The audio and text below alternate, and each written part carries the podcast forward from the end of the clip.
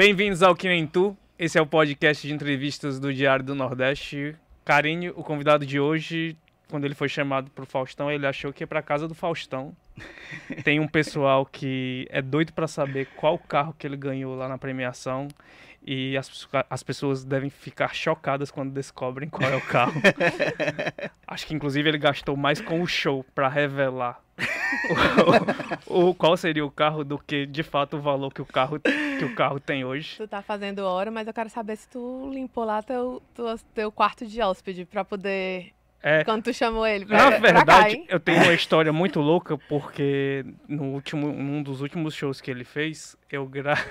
eu comprei o ingresso, mas você sabe que eu sou doente pelo Fortaleza, né? Aí depois que eu me toquei que ia cair num dia de um jogo do Fortaleza, e eu não fui pro show. E aí eu fiquei, meu Deus, eu comprei o ingresso, deixei a cadeira vazia. Mas é bom, mas assim que eu gosto. Independente se vai poder ir ou não, compre. Compre. De preferência tá inteira. Pagando, né? É, de preferência inteira. Compro inteira e no dia você vê se dá pra ir, se dá, se não não tem problema. A sorte foi que Fortaleza ganhou nesse dia. Então, bem, olhei, né? pelo menos não, não, não, deu raiva. Pediu estorno, pediu estorno depois do ingresso? Pedi não, Ah, pedi então não. pronto, então tá tudo certo. Karine, por favor, apresente quem é o nosso convidado. Ele se descreve como um cearense achador de graça. Tanto que ele abandonou a publicidade para fazer rir. Ele é um roteirista, ator e comediante. Moisés Loureiro, seja bem-vindo ao Que Nem Tu. Muito obrigado, muito obrigado pelo convite, viu? Feliz demais de estar aqui. Sempre bom vir aqui no, no, na Verdes Mares, é um lugar que eu me sinto em casa sempre. É, você tem que botar calça, né, pra ver Piada interna, brincadeira. Mas é um lugar que eu me sinto em casa mesmo de verdade, é um lugar que eu dou maior valor vir. Fiquei muito feliz com o convite e vamos nessa. Feliz demais de estar aqui, vamos embora. Moisés, aqui, por aqui a gente fala de. tenta falar de toda a tua vida em uma hora e meia, o que é impossível. Mas a gente sempre começa muito lá pela infância para saber de ti, assim, como foi que você, quando criança e adolescência, despertou para um, uma ideia e um desejo de querer fazer teatro? Rapaz, é, é, eu lembro que eu muito pivetinho assim, 5, 6 anos de idade, um, uma pequena criança com TDAH, né, já na, na, naquela época, não diagnosticado então, até então, mas é, poucas coisas me fissuravam muito a atenção. E televisão era uma delas, coisas específicas na televisão, obviamente, né? Filme e tal, era uma coisa que me prendia muito, assim, era das poucas coisas que me cons conseguia ficar só naquilo parava de fazer as outras coisas e focava naquilo ali, porque de modo geral era sempre fazendo mil coisas ao mesmo tempo. E aí eu lembro de conversar com a minha mãe nessa época, 5, 6 anos, perguntar: "Mãe, eu quero trabalhar na televisão". E ela falou: "Tem que fazer teatro primeiro". Foi era a informação que ela tinha, foi a informação que ela me passou e aquilo ficou na minha cabeça bem pivetinho. Anos se passaram lá no ensino médio ali, mais ou menos, primeiro, segundo ano do ensino médio, foi uma, uma trupe de teatro e circo da aula na escola que eu estudava, que é a, a Companhia Plural de Artes Cênicas, do Tunico e tal, e do, da turma toda lá. Aí ali voltou, né? Despertou de novo, caramba, agora tá aqui, tá perto e tal. Acho que dá. E aí fui fazer teatro por isso. Agora, antes do teatro, o que realmente sempre me encantou muito mesmo foi o humor.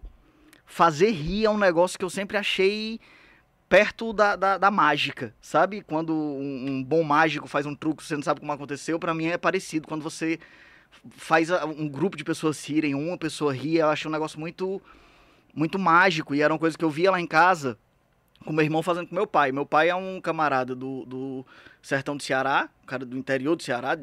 Ele é do interior de Russas. Russas uhum. é capital ainda, pra, se for ver de onde é que ele é. Lá de dentro de Russas, assim. E é muito sério, um cabo muito duro, um cabo de pouquíssima brincadeira, pouquíssimo riso. Mas o meu irmão conseguia quebrar a dureza dele. O meu irmão conseguia falar uma gracinha na hora que ele tava com raiva, o meu irmão falava uma brincadeirinha, ele se desmanchava assim. Então a única pessoa que conseguia quebrar a brabeza do meu pai era meu irmão com humor. Então aquilo ali é um negócio que sempre me intrigou, sempre fiquei tipo, rapaz, como é que ele faz isso? O que é? Como é que pensa nessa besteira aí que ele pensou para falar, para falar também? E ele livra, né, de, de, de certas coisas, de, de, certas punições mesmo. A princípio, o, o, o, meu interesse por humor foi isso. Foi tipo assim, mas como é que eu faço para me livrar das punições? Fazendo o povo achar graça, talvez passe mais batido. E aí fui fazer teatro com o pessoal da, da Companhia Plural na época. Montamos vários espetáculos, montei mais de 20 espetáculos com eles, montei infantil, é, musical, drama, tudo no mundo. E montamos comédia. E a comédia era de longe o que, mais, o que eu mais gostava de fazer. Principalmente porque o teatro ele tem um, um, um lance que é o que eu mais gosto, do teatro, que é o teatro é sobre aquele dia, aquele momento, quem tá ali. Depois, se você for contar pra alguém, rapaz, lá no dia teve um negócio, não é a mesma coisa. Depois, a, filmagem não é a mesma coisa. O teatro é ali, é quem tá ali, quem viveu aquilo ali. Porque tem coisa que vai acontecer na fila que o ator vai comentar no palco. E só vai fazer sentido para quem tava em pé ali na fila lá Uhum. fora. Então, acho isso muito mágico do teatro. Principalmente porque, a- além de, disso tudo que eu tô falando, tem a reação da plateia. A gente consegue saber na hora se o que a gente fez deu certo ou não deu certo. Diferente de um filme que você grava e vai passar pro editor, aí vai pro colorista, aí vai pro mixagem de som, Uhum. aí vai pra não sei o que, vai até, até passar na sala do cinema. Você não vai estar em todas as salas ao mesmo tempo, você não vai estar com todas as pessoas assistindo, você não sabe se funcionou, se não funcionou, você tem uma ideia. O teatro não, o teatro é a certeza. Fez ali, a resposta vem de imediato. E onde a gente mais tem isso é na comédia. Porque a resposta da comédia é o riso. Uhum. Se O cabo pode até chorar em silêncio, mas rir em silêncio é difícil. Normalmente o cabo É. vai dar uma gaitada, né? E é ali Uhum. que a gente sabe se a parada funciona ou não. E Isso me encantou muito quando a gente montou comédia, que foi o caramba, bicho. De todas as coisas que a gente fez aqui, a que eu mais gostei, a que eu mais senti emoção, a que eu mais senti o fazer do teatro foi fazendo comédia. Aí quis fazer só comédia a partir de então. Isso eu devia ter uns 14, 15 anos de idade, com a Companhia Plural. E aí comecei a estudar, já vi na época, tinha ali os Zenas Improvisadas, que era um espetáculo de improviso lá do Rio de Janeiro, só com Fernando, é, é, Fernando Caruso, Rafael Queiroga, Gregório do Vivier e Marcela Diné. Ó o elenco, só fera. Uhum. E tinha um videozinho ou outro meio ruim na internet, no YouTube, YouTube começando na época também, aquela coisa meio... meio... No Cybershot. É, e o bufering carregando, bufering, bufering, toma, amigo, três horas carregando pra assistir cinco minutos de vídeo.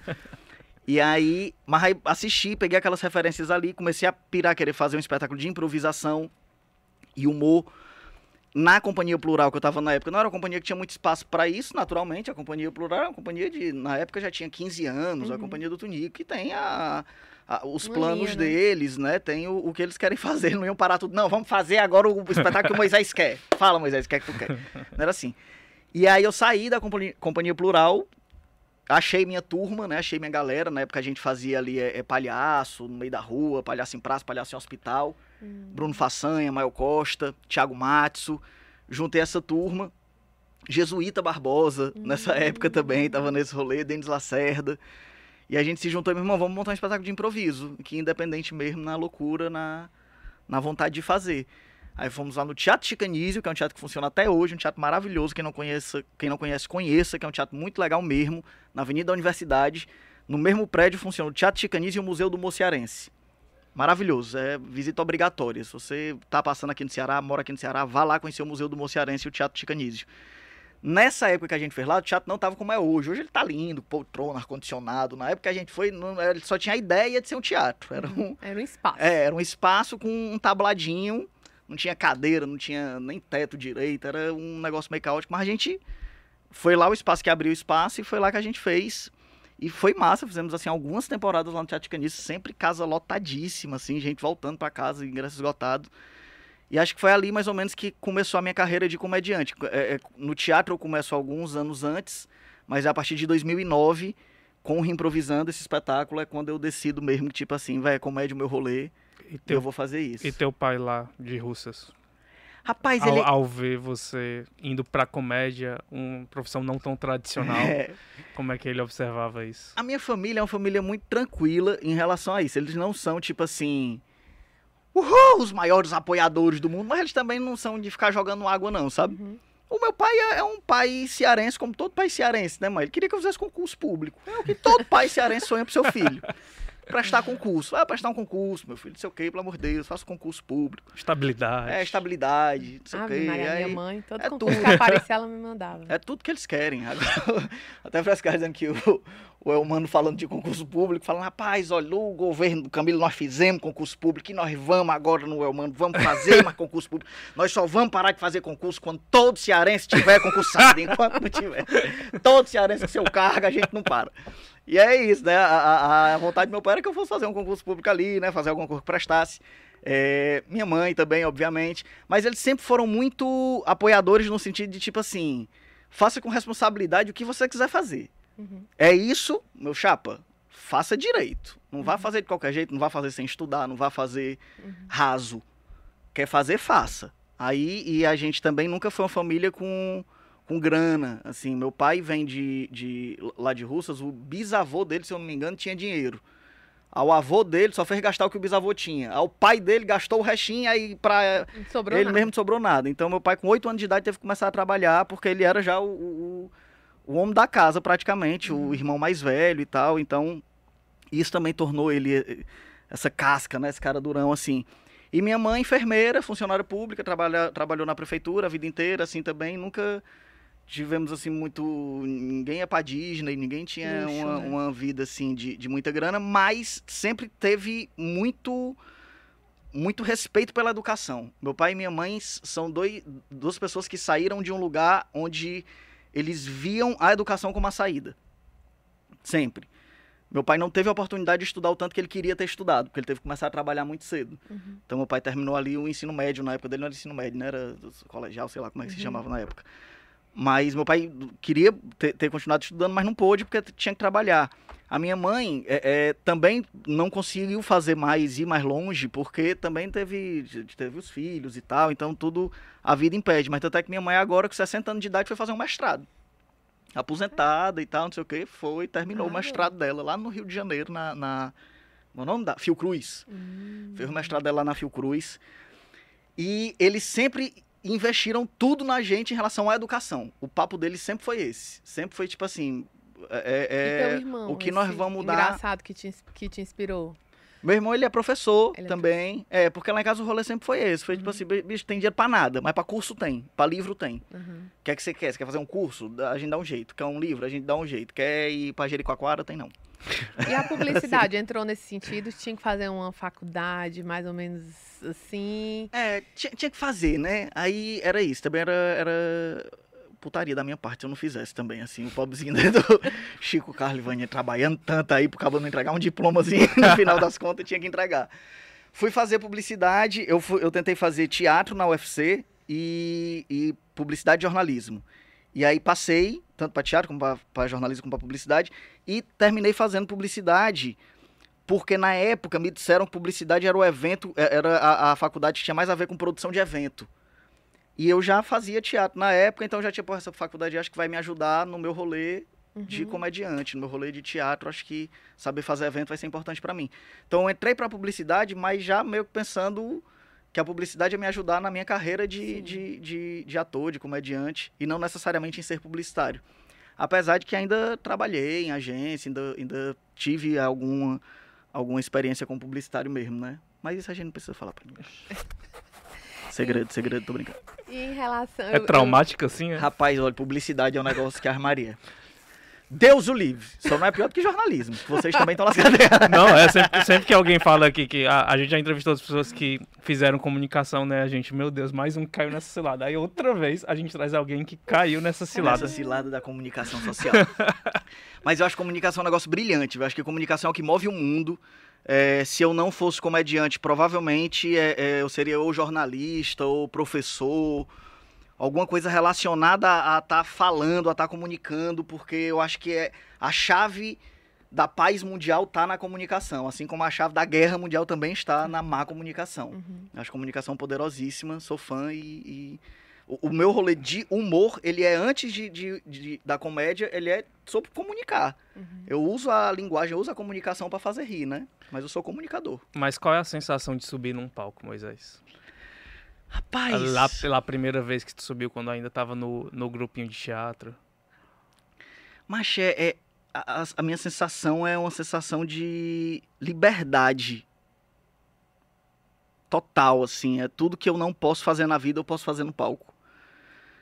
Na vida eu sou muito tímido, eu sou muito retraído, eu sempre acho que as pessoas podem me levar mal, né? Eu, eu sempre parto do princípio que ninguém ali me conhece, que ninguém ali é obrigado a simpatizar comigo na, na vida, né? Então eu não, não sou um de chegar falando, frescando. Eu sempre sou, sou muito tímido, muito na minha. E no palco eu perco tudo isso. No palco é o lugar onde ali em cima eu tenho a permissão pra ser como eu quero ser, pra fazer o que eu gostaria de fazer, porque há, há essa licença. O palco é o lugar onde tem esse acordo ali entre quem tá na plateia e quem tá em cena, que tipo, galera, a partir de agora, é, bandeirinha, não tá valendo, a loucura vai acontecer e tá, tá tudo certo. tá? A maior sensação que eu tenho no palco hoje é a sensação de liberdade e por isso que eu não consigo ficar tanto tempo longe. O período de pandemia foi um período muito doído e doido para mim, assim, mesmo de cabeça, porque o, o, palco é um lugar onde eu dou uma vazão que se eu não tiver o palco para dar essa vazão, aí eu acho que eu dou vazão sei lá onde, em outros lugares, acabo ficando doido na vida. Se então, represa, né? É, o palco é o que me mantém são. E aí também acho que era um período muito difícil, inclusive, para fazer o rir, né? Porque eu acho que vai muito parte da observação é, do que se vive para levar esse humor pro palco também, né? Então ali era um período muito difícil é. para quem usa essa matéria como ofício, né? Assim, Total. como é que foi assim para ti?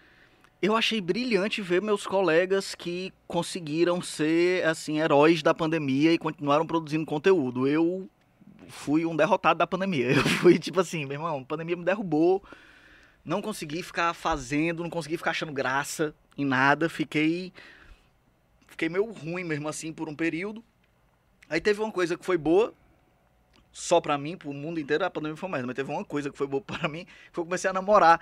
E você começa a namorar, mesmo naquela época que você não quer outra coisa da vida, não você ficar com a pessoa, grudado uhum. com a pessoa, junto com a pessoa, deu certinho. Porque não tinha outra coisa Aí pra fazer trancou, mesmo. Né? É. Ficou trancado. Então ficamos ali trancados, os dois juntos, se amando, e foi, foi um, um, um período, assim, controverso de estar de tá mal por, por, pelo mundo, pelo, mundo pelo, por tudo que estava acontecendo. Mas na minha vida particular, assim, eu estava vivendo um, um, um bom momento. E eu acho que de alguma forma também isso foi o que me deu alguma saúde para sair da pandemia com, com força e com vontade de continuar fazendo.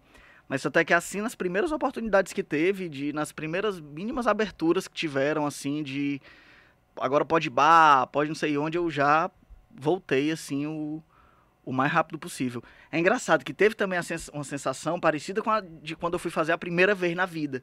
Depois de dois anos parado de pandemia, deu um negócio de eu não sabia mais se eu sabia fazer, eu não sabia mais. A, a minha dúvida não era nem se eu sabia fazer, a minha dúvida era se as pessoas ainda sabiam rir. Hum.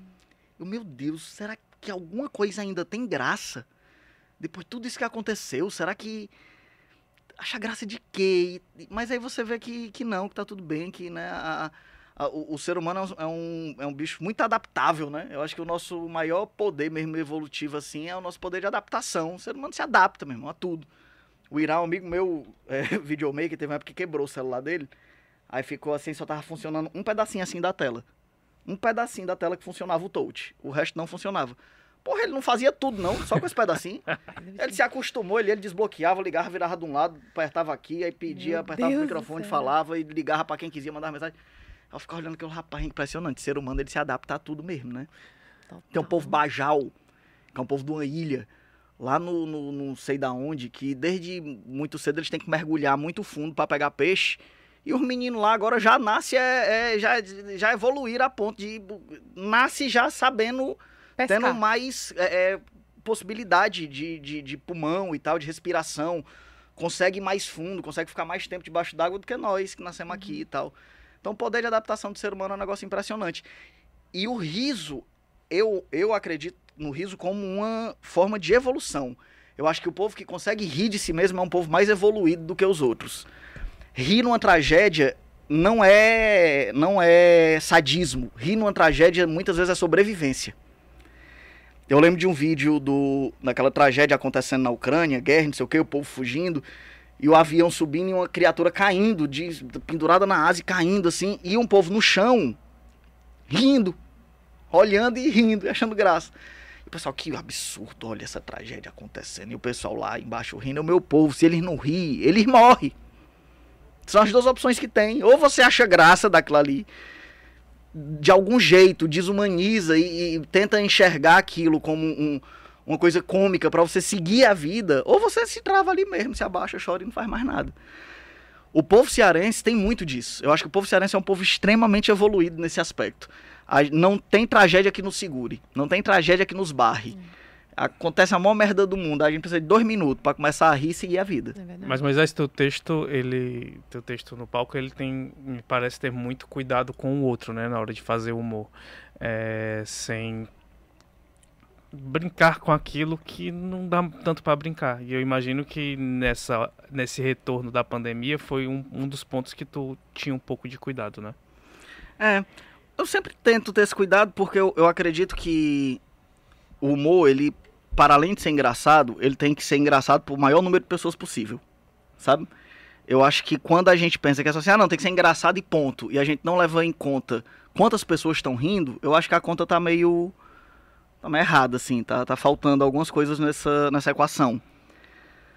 Eu gosto de fazer rir, mas eu gosto de fazer rir da maneira mais inclusiva possível. Eu gosto que todo mundo ria. Eu não gosto de fazer rir só, não, eu quero que ria só homem, branco, hétero, sabe? Uhum. Não, eu quero que irmão, todo mundo se divirta uhum. o máximo possível. Brincando com todo mundo também, porque eu acho que isso também não é sobre não tocar em certos temas. Eu acho que é saber tocar mesmo. E principalmente se entender, saber quem é você, qual a figura você representa, né? A gente tá falando sobre comunicação a gente quando estuda na faculdade a gente aprende que a comunicação ela é a, a mensagem como é mesmo? Vocês fizeram. Ixi. Eita, lascou, né? É o emissor, a mensagem e o receptor. Pronto. Então são essas três coisas, né? Que, que fazem a comunicação: emissor, mensagem e receptor. Muitas vezes na comédia a gente ignora esse pedaço aqui, que é o emissor. A gente pensa que a comédia é só a mensagem e o receptor. A gente acha que o problema está só na piada e quem recebe. Uhum. Só. O problema qual é? É a piada e quem recebe. A piada é a piada piada é livre, a piada pode tudo, a piada é a piada. Tem essa ódio que, tipo assim, a piada está sobre. acima do bem e do mal, ou abaixo do bem e do mal, e não é inatingível. Então, a questão da piada é quem a recebe, se a pessoa recebe bem ou recebe mal. Mas tem o emissor. Uhum. Tem quem faz a piada. Quem faz a piada faz parte da comunicação. A comunicação não é só a piada e, a, e quem recebe. A piada, a comunicação se dá também por quem a faz. Uhum. Então, saber quem eu sou, o lugar que eu ocupo, os envenenamentos naturais que eu tenho pela minha origem me faz pensar melhor o que é que eu represento e como é que essa mensagem, como é que essa comunicação vai, vai acontecer no final das contas, né? Como é que essa mensagem vai soar saindo de quem eu sou. Que é diferente quando essa mesma mensagem sai da Rocicléia, da uhum. Valéria, ou sai do Espanta. Os, muda o emissor, muda a mensagem. Uhum. Por mais que a mensagem seja a mesma, mas muda. Muda a forma como quem vai receber ter isso em mente me ajuda a tomar esses cuidados de tipo assim, de porra, não vou. Será que eu, com a minha história, com a minha figura, legal, tá fazendo essa piada que vai bater nessa, nessa turma aqui? Ou será que de repente não é melhor deixar essa piada para alguém que faça mais sentido fazê-la? Uhum. Eu faço muito isso também. Tem piada que eu escrevo que eu falo, essa piada é boa pra caramba, mas não cabe em mim. Se eu fizer, vai ficar. não vai ficar engraçado, vai ficar escroto. Uhum. Então vou dar pra alguém que se fizer vai ficar engraçado. E aí vou procurar colegas. E como é que tu tem umas saídas assim, temas polêmicos? Porque vou até contar um bastidor, né? A Karine cruzou antes, antes da gente. Hoje mesmo ela cruzou com, com, um vídeo teu que ela ficou. Meu Deus, ele defendeu Tirolipa? Aí eu, aí eu, calma, Karine, assiste. É, é, é legal a saída que ele fez pra tratar do tema. Ai, meu Deus. Pobrezinho do Tiro Lipa. Pá, o Tiro Lipa, eu conheço há muito tempo aquele camarada ali. E é um amigo, querido, assim, mas eu sei que ele é exatamente aquilo mesmo, entendeu? Aqui, aqui o vídeo, a piada que eu fiz é. retrata a mais brutal realidade do que ele é. O Tiro Lipa, ele é um cara que ele joga com erro o tempo inteiro. O tempo inteiro o Tiro Lipa joga com erro. O Tiro Lipa, ele tá sempre testando qual é o limite. O Tiro Lipa mijou na live, mano. Mijou na live do Safadão. Ele abriu as pernas e mijou para as câmeras filmando. Então ele é um cara que ele tá sempre jogando com erro e muitas vezes ele vai ultrapassar. E quando ele ultrapassa, eu não acho que tem que. Ô, oh, bichinho, é comediante, ultrapassou. Vamos cuidar, não, meu irmão. Vacilou, errou, tem que ser cobrado. O papo é esse. E, e, agora eu, como comediante em cena, também o que eu vou buscar fazer piada disso, entendeu? Aqui é isso, aqui é outro momento, né? Aqui uhum. eu posso falar melhor o que é que eu penso, o que é que eu acho sobre isso, não. Mas em cena eu vou fazer piada. Eu vou fazer humor. E dentro do, do, do rolê dos comediantes, isso fica mais é, é, saudável, digamos assim, porque ninguém acha ruim, porque todo mundo entende também. Próprio Tiro Lipo, melhor amigo do Safadão. Quando uh, teve a polêmica lá da, da vacina, que a mulher do Safadão uhum. furou a fina da vacina, o Tiro Lipa foi o primeiro a frescar. Então, assim, ele, antes de todo mundo, ele mais do que ninguém, sabe que, tipo assim, meu chapa, você vacilar, vai todo mundo tirar onda, brother. Uhum. Porque é o nosso papel como comediante, né? Brincar com isso e, e, e, tentar tirar riso de onde for. Algumas vezes esse, esse riso ele vem buscando entregar junto uma mensagem real sobre o que eu acredito, e muitas vezes esse riso ele vem só pelo riso. tentar enquadrar o humor em alguma dessas duas formas, eu, eu, eu acho meio limitante mesmo, assim. Quando você tenta falar, ah, o humor, ele tem que ser aquele humor para fazer pensar, humor inteligente, que vai te fazer mudar de ideia, que vai te fazer... Uhum. não, tem não, pode ter, pode uhum. ser, às vezes. Não, humor tem que ser só besteira, tem que ser só humor, é, ha, peido, cumpre uhum. Tem, tem seu espaço também, e às vezes é, é massa, mas eu, eu, dentro do meu trabalho, eu busco o equilíbrio. Então, quando alguém vai ver meu show, se a pessoa for assistindo achando que vai ver a palestra mais inteligente do mundo, ela vai ver muita besteira. Se a pessoa for achando que vai ver só besteira, ela também vai ver muita coisa inteligente. E quem é que te inspira, assim? Quem te inspirou lá no início? É, porque às vezes você vai, com o tempo, você vai mudando as suas inspirações, né? Sim. Assim, quem é que te inspirou naquele início e quem hoje te inspira no teu trabalho, assim? Quem tu acha que massa, ó. Tem um cabo que sempre me inspirou muito, me inspira até hoje, que é o João Cláudio Moreno João Cláudio Moreno é um comediante piauiense impressionante. Para mim, o maior comediante vivo, assim. É, ele é um intelectual absurdo, o cara tem conteúdo para falar sobre tudo por horas, assim. Muito inteligente e muito engraçado. E muito engraçado. E eu vejo muito nele isso que eu acabei de falar aqui, que é esse humor que você vai assistir o show dele, mas tem hora que você vai dar umas gaitadas de uma besteira, uma besteira, piada besta, piada que meu sobrinho de 5 anos vai rir de, da, da besteira que é. E tem hora que ele vai te dar uma entrega com nível de, de, de referência e de informação que você fica, caramba, esse camarada sabe o que ele tá falando, hein?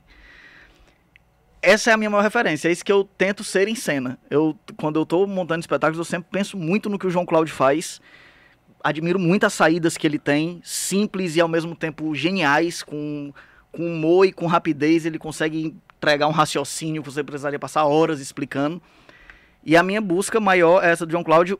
Desde que eu comecei, o João Cláudio é uma inspiração muito forte, porque Chicanísio, é, é, enfim, toda essa turma tão cavalcante, não tem como não ser. A turma toda aqui do Ceará foi muita, é muita referência para mim, foi muito ainda mais quando eu era criança que eu, eu via, né, esse povo aqui, Rociclé, Tiririca, Adamastor, Zé Modesto, meu Deus, João Neto é um absurdo, assim, é um cara, ator impressionante, mímico, o cara foi estudar mímica na França.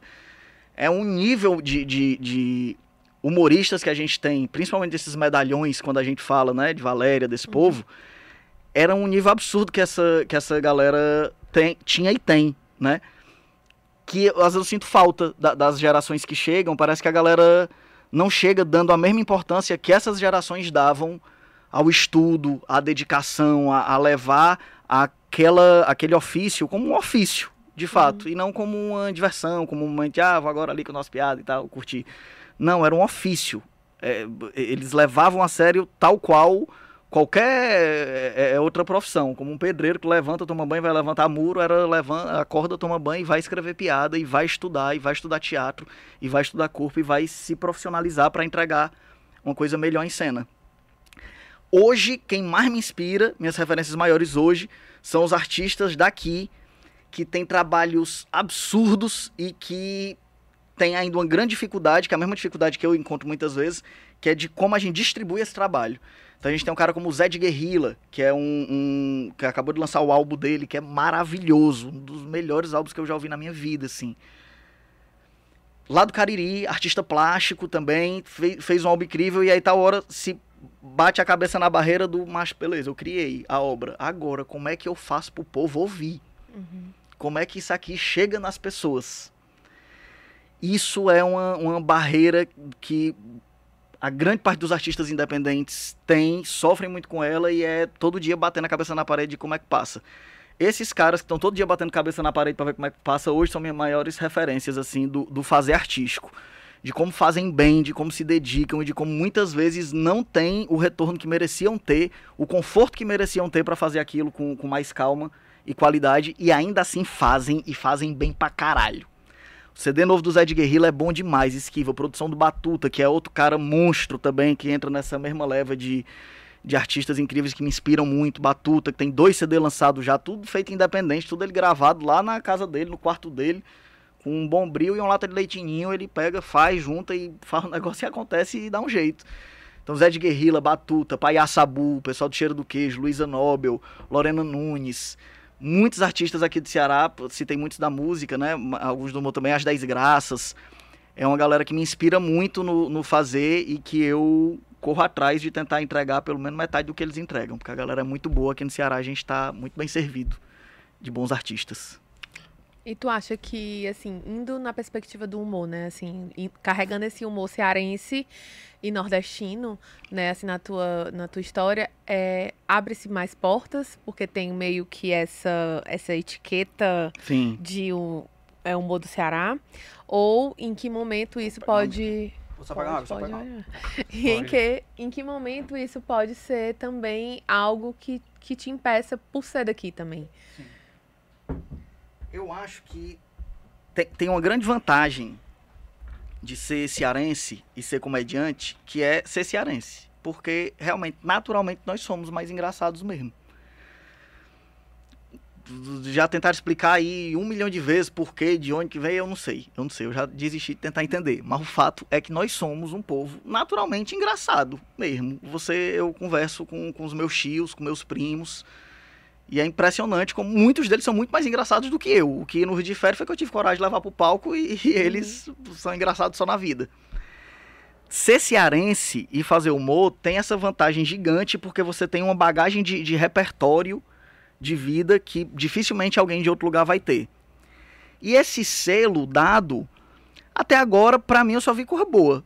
Eu acho que talvez se eu fosse advogado eu achasse ruim. Talvez se eu fosse é, um médico que chegasse lá em São Paulo tentando falar sério, pensasse, ah, isso é engraçado. talvez eu achasse ruim. Mas como eu sou cearense comediante e o selo que nos dão é de sermos engraçados, então pra mim tá ótimo. É, isso mesmo. E é mais Massa. fácil fazer rir aqui do que fazer lá? Olha, depende. Ou é mais difícil, Eu, eu acho o público de, de, de fora daqui, eu acho um público mais fácil no sentido de rir mais de qualquer coisa. Você não precisa ter uma piada muito bem elaborada pra galera rir. Se você tiver um princípio de piada, o pessoal já tá achando graça. Uhum. O pessoal é mais dado. Aqui, o pessoal é mais exigente. É isso, é muita referência. Uhum. Se você for contar uma, uma piada anedota pra, pra qualquer menino de 15, 16 anos, provavelmente ele já conhece. Com 15, 16 anos. Ele já conhece porque ele já ouviu na família, ele já viu. de Hoje em dia com a internet, então aí é que, que pulverizou mesmo. Mas é, é, o que era mesmo que tinha perguntado? Se era mais fácil fazer rir aqui, ó. Sim, você vai fazer aquilo lá. Mas aqui eu acho mais fácil no seguinte aspecto.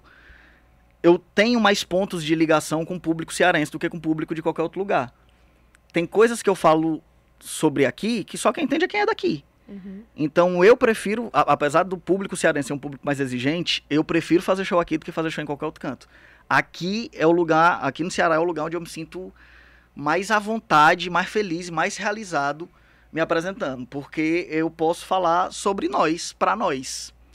Eu não preciso contextualizar nada, eu não preciso explicar quem é Cid Gomes lá no, em São Paulo para poder fazer a piada sobre. Não, quando eu falo aqui de qualquer coisa que tem a ver com nós aqui, tá todo mundo por dentro, tá todo mundo na mesma página, Uhum. e aí a gente consegue ir, ir, ir-se embora junto. Assim, isso me, me, me faz fazer uma comédia mais, mais a minha cara mesmo, mais personalizada, mais uma coisa que os meus amigos riem. Então Uhum. é. Quando eu faço show aqui, eu tenho a sensação que eu tô fazendo show para uma plateia de mil amigos. Onde a gente vai poder fazer um monte de piada interna, mas é interna para nós aqui. É pi- piada interna de um estado inteiro, né? Uhum.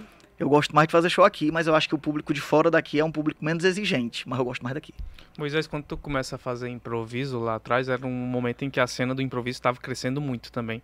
Mas em algum momento nesse, nesse início, você pensou assim, será que eu preciso recorrer ao, a fazer um personagem, a um humor de personagem? Ou sempre achou que era o melhor caminho seguir no, no cara limpa mesmo?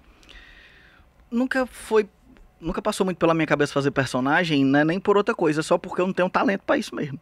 Esse pessoal que faz personagem é absurdo, mano. É absurdo. A, a, a Valéria, quando ela entra em cena de Rocicléa, é assustador, pô. É assustador. É, é- você não encontra mais nada da Valéria. Nada, nada. É outra pessoa, com outra história, com outra vida. É impressionante. É impressionante.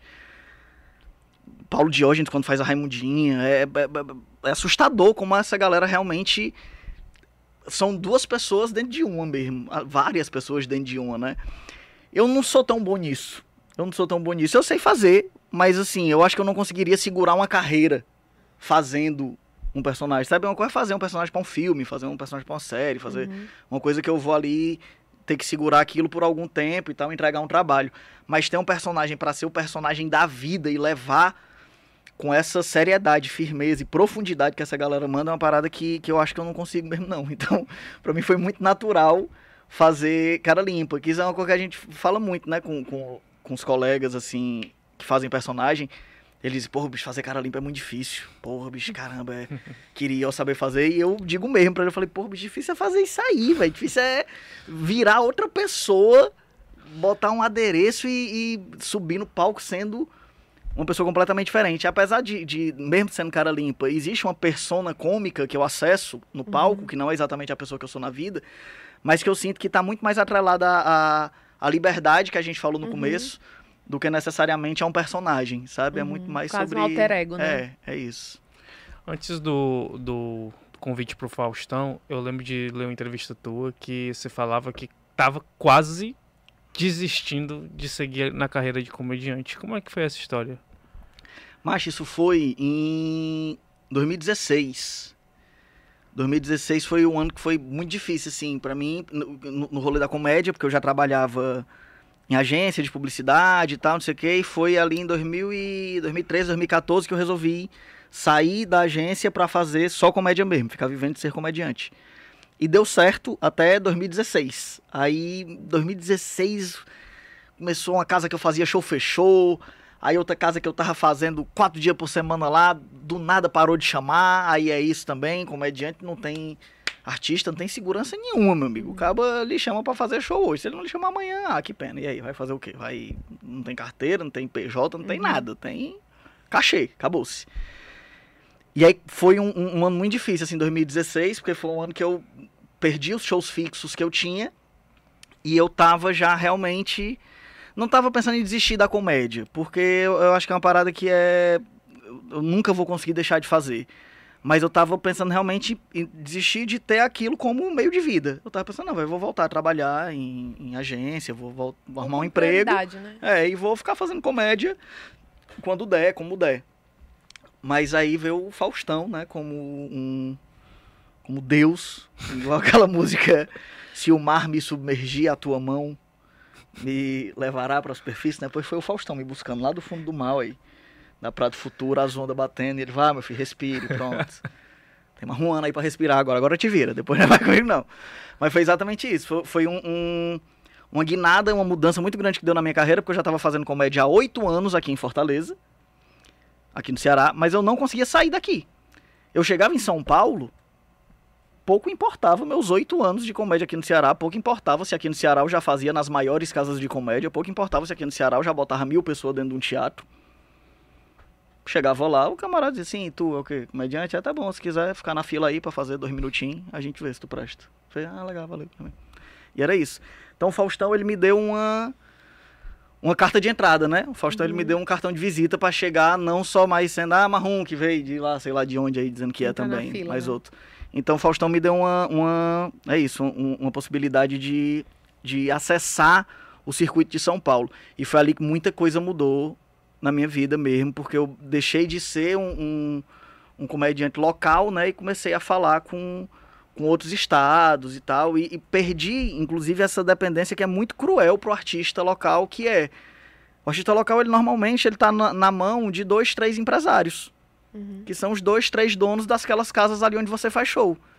Amigo, deu uma doida no empresário. Ele, sei lá, não gostou mais de ti. Ou tem um primo dele agora que tá contando piada melhor, tá tocando violão melhor, tá fazendo qualquer outra coisa. Ou ele não quer mais aquele ramo, vai mudar, agora não vai ser mais, vai ter show de humor mais lá não, vai ter agora caranguejo e futebol. Deu na telha dele que ele quer mudar, cai para cima do, do artista que não tiver uma, uma, uma vasta possibilidade de, de projetos, né? Então, ir para São Paulo e começar a fazer outras coisas me deu essa capilaridade. Então, hoje, assim, muita gente precisa desistir de mim para eu me lascar. É diferente antigamente, bastavam um não querer mais me contratar, que eu tava Esse foi teu grande prêmio lascado. do Faustão.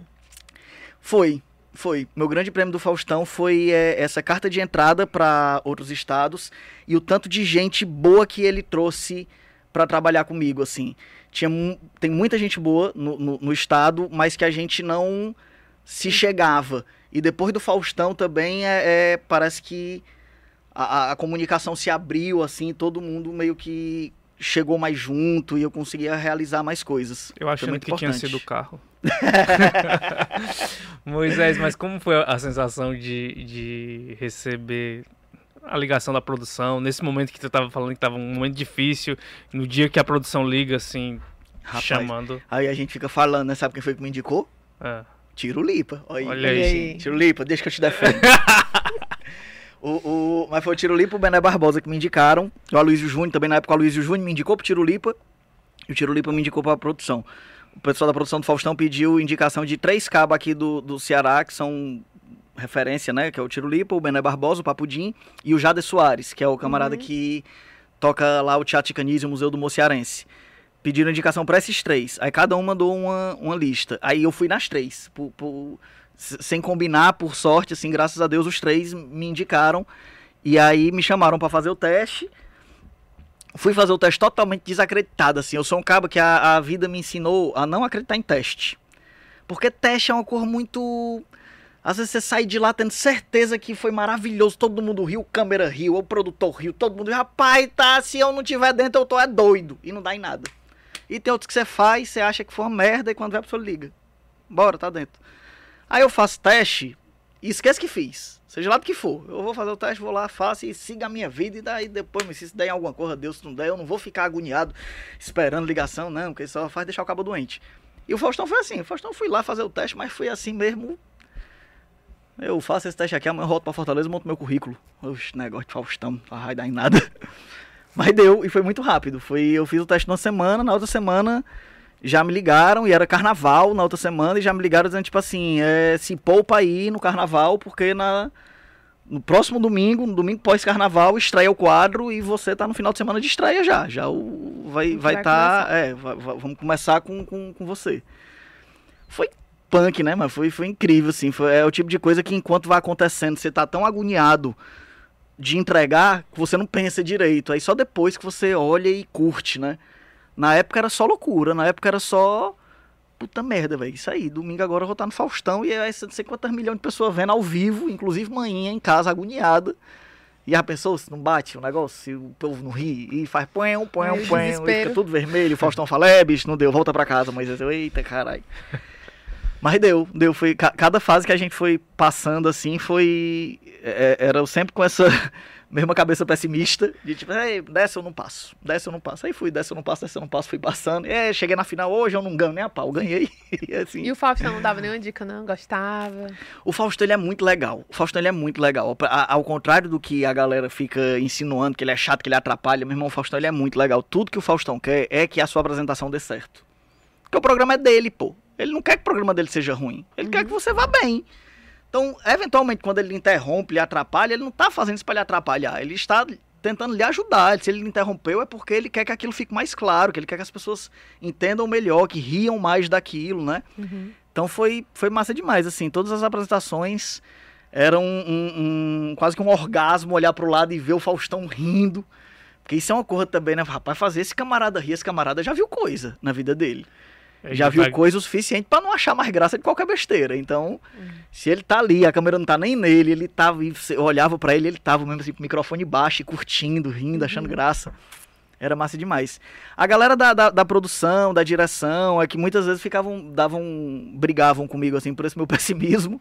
Que eles ficavam dizendo, rapaz, pare com isso, você tá indo bem na competição, tal, você tem aí. Você faz o lance do, do- do- da, da comédia autoral, do stand-up, né? E tal. Você tem a pagada autoral, mas você tem um, um- o sangue do humor do Ceará também. Então você tem o time da, da piada, não sei o que, você tá indo muito bem na competição. Eu, é, mas é, tá bom. Aí, E era conversa, voto negócio. popular, não era Moisés? Era voto também? popular, voto popular, voto popular. As primeiras fases eram pelo riso da plateia, né? Tinha que fazer o pessoal rir alto, não era só rir, tinha que rir alto. E rir no tempo também, É, né? Porque se bater- demorasse, não, não dava. É, perdeu. Eu tinha dois minutos, isso era uma loucura, velho. Você tinha dois minutos e você podia chegar até quatro minutos. Cada pico de risada que você conseguisse, você ganhava mais 30 segundos. Então é isso, tinha ir ali contando a história ainda Rapaz, mais. Isso aí é alta performance no humor. É. Só até dois minutos e tem que fazer. 2017 já É. falando de alta performance. É, é difícil, bicho. É, Ali era uma parada que eu ficava muito agoniado com esse formato, muito agoniado. A solução que eu dei pra não me agoniar mais foi não ficar olhando. Foi falar, mas seja o que Deus quiser. Eu vou entrar e vou fazer meu show. Não vou ficar olhando pra esse negócio aí, não. Porque se eu olhar, eu vou me aperrear, vou falar mais rápido, aí vou embolar uma palavra, aí vou perder a piada. Porque isso acontece tanto, mano. Tanto. Você faz um show há não sei quanto tempo, você tem uma piada ali que toda vida entra e ela funciona, uma porrada, dá aplauso, o pessoal ama. Aí tal dia você farra o show e o pessoal faz, ah, você vale o que, que aconteceu. Aí com muito show, eu filmo, né? Eu vou assistir. Aí quando eu assisto, eu, ah, macho, olha aí. A- Uma palavra-chave para o entendimento da piada, eu embolei. Eu, o microfone, falo, fiz assim. A pessoa não entendeu, é por isso que o pessoal não pegou. Então a possibilidade de acontecer um errinho desse e ser fatal numa competição como o Faustão é gigante. Você, pô, embolou uma palavrinha, a galera não pegou, o negócio não bateu, acabou. Pra não me agoniar com isso, eu nem olhava. E o Faustão tinha uma coisa também, porque era um público de TV aberta, um público muito geral. Isso te preocupava também na hora de preparar esse texto? Ou, ou você trouxe mais o que tu já estava fazendo no teatro mesmo e, e nos shows que tu fazia Tiveram, incorporou? tiveram algumas pessoas que me ajudaram muito com isso. Bené Barbosa foi uma delas, o Papudim. O Bené já tinha feito muito, Faustão. Eu tinha um DVD gravado naquela época. E o Bené foi lá em casa, sentou comigo, assistiu esse DVD todinho. Mas assim, cor de, de, de anjo mesmo, porque obrigação nenhuma ele tinha. Nada. O cara já tinha me indicado, já tinha sido massa pra caralho até aí, mas ainda assim o bicho foi lá, sentou, assistiu tudo e ficou assistindo e anotando o que ele achava que funcionava melhor pro Faustão. E é isso, né? O cara sabe mesmo, foi isso. Foi eh, da receitinha que ele deu ali do que era que do que eu tinha que melhor funcionava lá, foi o que eu levei para pro, pros redatores, para a equipe de direção lá do Faustão, que eles dão uma olhada antes também, e eles também dão os pitacos deles, né? Eles também vão pedem certas adaptações e tal, ó, isso aqui melhor não, isso aqui melhor não, tarará, tarará, isso aqui substitui assim, mas tudo com muita com muita empatia pelo artista, sabe? Em momento nenhum eu senti deles lá uma coisa tipo. Não, isso aqui não pode não, tira, te vira. Não, era sempre tipo assim, cara, isso aqui talvez não entre. Vamos pensar junto como é que a gente pode fazer. Uhum. E eles sempre chegavam junto mesmo assim pra, pra fazer a parada da melhor forma. Porque é isso, no final a, a sensação que eu tenho é essa, é que todo mundo tá em prol de fazer um bom programa. Ninguém quer que você vá mal. Essa sensação que muitas vezes algumas pessoas passam de ah, lá o negócio é feito pra você se lascar, que nada, pô. A coisa é feita pra você ir bem. É, O, o programa é bom quando todo mundo vai bem.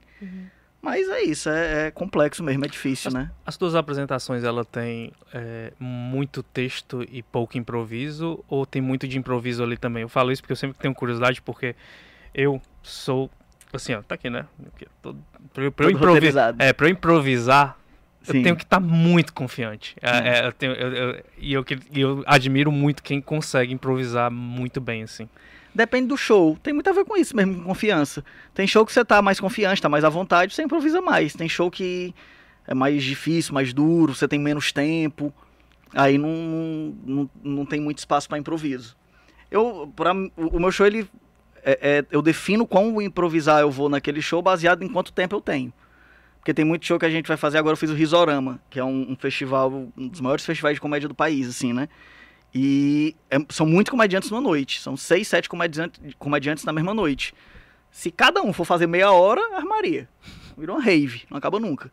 Então é 10, 12 minutos para cada comediante. Meu irmão, se eu tenho 10, 12 minutos, eu não vou improvisar muito. Eu vou entrar no que eu sei que funciona, Vai no que é o bala, né? certo, é. Vou entrar para dar o, o tiro certo e vambora. Agora, se é o, o meu solo que eu vou fazer, né, dia, dia 14 lá no Rio Mar, aí é um show que eu tenho uma hora e meia para fazer. Aí é existe mais espaço para para improvisar, para brincar e tal, e eu gosto demais. Eu acho que o que mais fica, tanto para mim como para quem assiste, são esses momentos.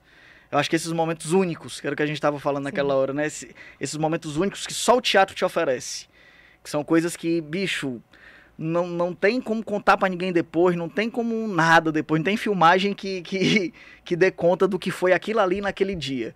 Aquela senhora que no começo atrapalhou e que 40 minutos se passaram e ela voltou e aquela piada lá de não sei o que voltou agora. Voltou novo. Sabe, tem coisas assim que acontecem no, no teatro que é que são mágicas mesmo, que só acontece lá e que tá- te- estão muito atreladas a- ao improviso. Gosto muito. E como é teu processo criativo, assim? Como é que tu monta os teus shows, assim? Maconha. Primeiro tudo começa com droga. Tô brincando. Aí tirar essa parte, né? É, Meu processo criativo é muito de, de fora pra dentro. É muito de Observar. é, coisas que eu vejo que me dão um, um tino de caramba, eu acho que isso aqui dá pra levar pro palco. E aí eu vou começar a desenvolver e, e levar pro palco. Às vezes eu anoto no celular mesmo, num, num caderninho. Quando eu tô com mais tempo, aí eu tento realmente sentar e escrever. Eu tento escrever do jeito que eu quero falar no palco. Mesmo não falando, mas eu tento escrever como se fosse falar. Falo em voz alta, sozinho mesmo como se estivesse falando pra plateia, gravo, escuto. Isso quando eu tô com tempo. Quando eu não tô com tempo, é. Vejo, anoto a premissa, subo no palco e bora ver o que é que, o que, é que sai disso. Tem uma vantagem no mercado de São Paulo que é praticamente todo show é filmado. Isso ajuda muito no processo de criação. Porque você se dirige, né? Você então eu, é, né? eu faço aqui e tal. Porra, aqui essa piada tá legal, mas ela podia ter mais uma coisinha. Eu ainda tinha fôlego pra dar mais duas coisinhas aqui. Aí Uhum. depois você assistindo, você consegue se corrigindo, né? O meu processo criativo ele passa muito por esse lugar. É, é escrevo, levo pro palco, gravo, assisto, reescrevo, levo pro palco com as modificações e assim eu vou fazendo até. E o que Achar é que que, a te parada brilha tá o olho, pronta. assim? Fala assim, poxa, é isso. Rapaz. Acho que tudo que tem a ver com, com a nossa identidade é uma coisa que me fascina muito, assim, sabe? O... Eu tava vindo pra cá, eu tava ouvindo de novo uma das palestras do, do Ariano, né? Do Ariano Suassuna. O Ariano Suassuna, ele fala muito sobre raiz e sobre identidade. E é uma coisa que eu acho que é a cor mais valorosa que a gente tem, assim. Quando eu. eu o, que me brilha o olho é ver um, um, um, um do maracatu. Sabe os veinhos do maracatu? Rapaz, aquilo ali eu acho a cor mais linda do mundo. Eu fico encantado de como uma força de uma cultura, de um folclore se permanece viva e forte. Tem maracatu centenário, tipo assim, a galera tá há mais de 100 anos fazendo reisado e que passa de, de pai para filho, de filho Uhum. para filho, neto, bisneto e não sei o que, já tá não sei qual geração fazendo. Os irmãos Aniceto fazem meu- meus olhos brilharem, Geraldo Amâncio fazem meus olhos brilharem, Augusto Bonequeiro, que agora acabou de receber o título aí de, de mestre da cultura popular, merecidíssimo, já devia ter recebido antes, inclusive, faz meu olho brilhar. Tudo que, que tem a ver com a nossa identidade, com a nossa raiz, me causa, assim, profunda admiração e é uma coisa que eu busco dentro do, do possível, dentro do meu trabalho, tentando equilibrar é, a identidade, a raiz e pagar as contas. Porque, infelizmente, nós somos, de modo geral, um povo muito colonizado que tende a achar muito mais bonito tudo que é de fora do que o que é de dentro. Uhum. Então a gente está disposto a pagar 100 reais para ver um stand-up comedy, mas não tem coragem de pagar 10 para ver um humorista cearense, sabe? Uhum. Tem muito disso, assim. E eu fico buscando esse equilíbrio identitário, artístico e comercial, né? Como é que Uhum. faz esse equilíbrio para que a parada gire e que não fique só dando de, de cara na, na parede. Mas o que mais me, me brilha os olhos hoje são os artistas cearenses que estão produzindo conteúdos autorais e identitários. Nessa última eleição, tu montou uma apresentação, um show que falava de política, né? É, Como foi fazer um show desse num período em que havia um Brasil tão dividido? É, sofreu algum tipo de retaliação quando começou a falar mais de política? Quando tu começou a se posicionar também em relação a isso? Isso é, é uma coisa que eu acho muito doido, assim. Porque, de modo geral, no humor, se você for pegar na história, os humoristas sempre tiveram um lado. Sempre tiveram posição. Seja ela qual for. Sempre tiveram posição. Esse negócio do que o humor tem que ser neutro é uma novidade. É um papo novo que o pessoal diz, não, tem que bater igual dos dois lados. Como assim? Por quê? Se, se nós, seres humanos, temos lado, por que comediante não pode ter? Se músico tem, artista plástico tem, nós somos gente, artistas, e nós temos lado. A questão é se eu quero declarar esse meu lado ou se eu quero, né, deixar escondido aí tudo bem, é uma posição Uhum. minha, um- uma escolha pessoal. Mas eu sempre me posicionei. Eu nunca nunca omiti, assim, o, o que eu achava que era melhor, o que eu acreditava. Eu sempre falei em cena e tal. O, agora, é isso, o, o, o clima piorou, né? As pessoas ficaram mais violentas e isso começou a ficar mais difícil mesmo. Tiveram algumas represálias, a gente teve que, pela primeira vez na minha vida, eu tive que contratar segurança armada pra show, nunca tinha rolado isso, eu tive que contratar segurança, dois segurança armados pra ficar lá, porque eu sei lá, meu irmão, a galera tá maluca, pô, a galera tá maluca. E, e teve um show que eu fui fazer, não era nem meu show, fui, fui- era um show de um, de um colega, eu fui abrir o show dele, e aí eu fiz um texto sobre, sobre política local daqui do Ceará, né? E aí quando eu fui saindo, assim, do show, aí um camarada me olhando, assim, sem parar, sabe? Eu fiquei, mas esse cara tá me olhando, ele tá me reconhecendo, eu, sei lá, o cara é afim de míope, ou o cara tá afim de mim, ou ele, tá, ele é míope, tá só olhando no vazio, e eu acho que é pra mim que ele tá olhando, né? Mas eu continuei meu caminho e fui chegando perto dele, porque ele tava tipo ali e eu tava indo pra lá. Aí eu fui passando e ele foi seguindo com o olhar. Aí quando eu cheguei bem perto dele assim, eu cumprimentei, né? Eu tô, o cabo tá me olhando desde ali, eu cheguei, opa, tudo bem, então, sorri assim, falei. Ele olhou pra mim e falou assim, ó, mas pensa numa vontade grande que eu tô de dar um murro na tua cara.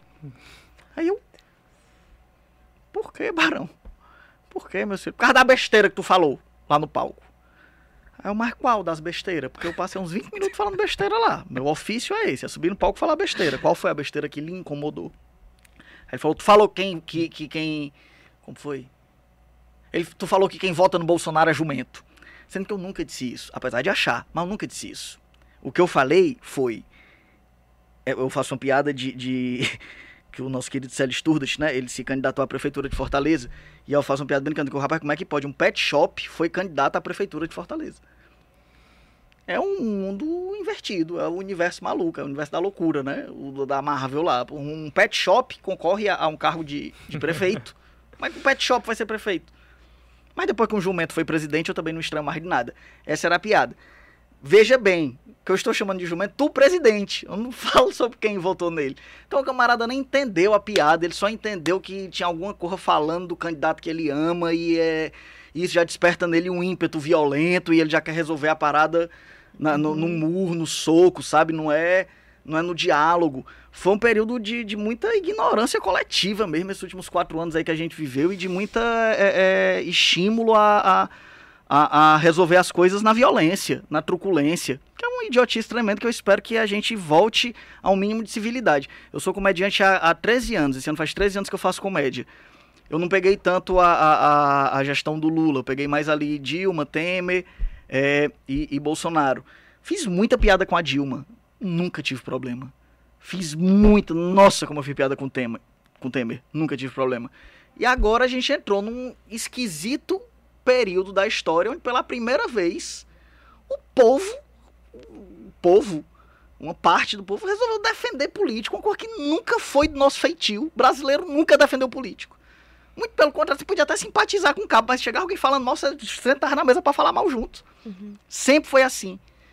Mas esse camarada construiu aí uma, uma rede quase espiritual mesmo, assim, né? Leva até para esse lado religioso terrível e, e desgastante que tornou essa parada mais tensa, mais delicada e mais violenta. Eu é, não, não me eximi de falar sobre. Tive muita. É, é, ouvi muitos, muitos pedidos para não falar, principalmente da família, né? Assim, uhum. meu, meu pai não fala sobre o meu trabalho. Assim, meu pai, para ele, ele vai de vez em quando, olha, mas ele não emite opinião, não. Foi a primeira vez que ele chegou e falou, rapaz, deu-lhe de sabedoria para falar de outros temas, né, meu filho? Porque ele mesmo, sabe né? que é tenso, ele sabe que é perigoso. E eu sei que, que o receio dele é, é esse, é sobre, sobre a, a, integridade física mesmo. Mas vai passar, já está passando.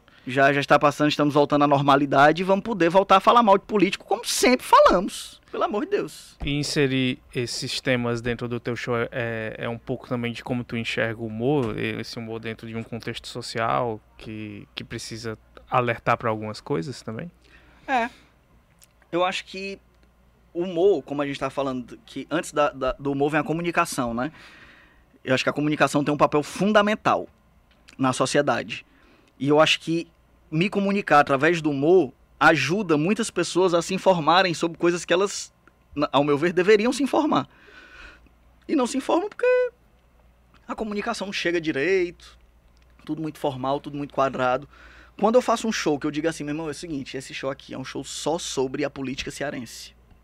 Eu vou falar sobre os candidatos à prefeitura de Fortaleza, eu vou falar sobre os candidatos ao governo do estado do Ceará. De alguma forma, eu obrigo quem vai me assistir a acompanhar isso. Porque se a pessoa não acompanhar, ela não vai entender. Não vai entender a piada, né? Exato.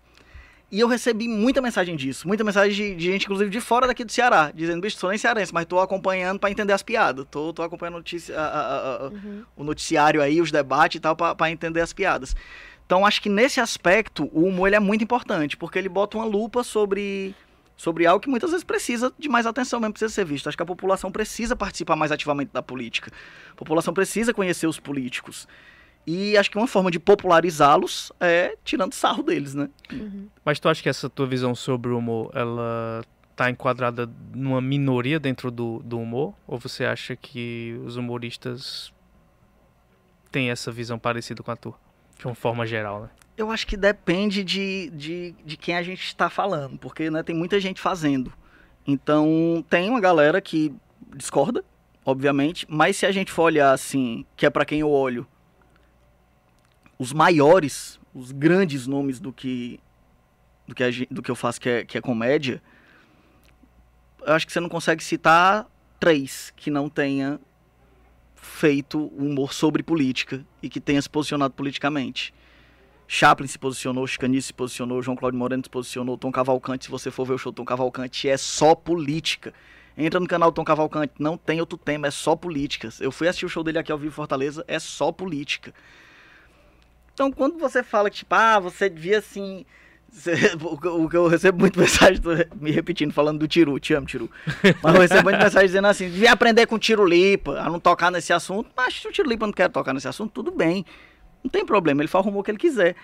Agora sim, você dizer que o, o, grande humorista é o humorista que não fala de humor, é você não saber nada sobre humor, meu amigo. É você não ter visto nenhum dos grandes comediantes da história. Porque a comédia, ela está totalmente atrelada a, a, ao, ao poder, né? Sim. A zombar dos poderosos. E os poderosos da nossa época são os políticos. De retratar as condições, né? Eu acho que falou do Chico Anísio e assim, o grande bordão, né? Que é o, o salário ó. Sim. Gente, que, que coisa, né? Assim, é de você compreender é, a crítica que ele estava fazendo em relação à valorização dos professores, a relação do trabalho é, da classe Tudo. trabalhadora, né? É. Então, assim muito, muito. É isso, é no, no, detalhe, na sutileza, mas que tem, carrega assim um, um significado gigantesco. Eu acho que é possível fazer humor sem tocar nesses assuntos, e eu não tenho absolutamente nada contra quem, quem escolhe assim fazê-lo. Muitas vezes eu mesmo tô numa vibe que eu prefiro assistir qualquer coisa falando de qualquer outra cor, menos de política, porque uhum. eu tô. Uhum. Cansado. Não aguento mais ouvir sobre aquilo. Isso foi uma coisa que, que rolou principalmente ao longo desses últimos dois desgastantes anos de pandemia sendo gerida por um maluco que não acredita em vacina. A essa altura do campeonato, o camarada tá questionando vacina, velho. Pelo amor de Deus. Então, tá hora quando eu vi alguém fazendo humor só de escorregar e cair no chão, ah, mas que ali, vamos parar de falar um pouquinho desse desgraçado também, porque até isso cansa.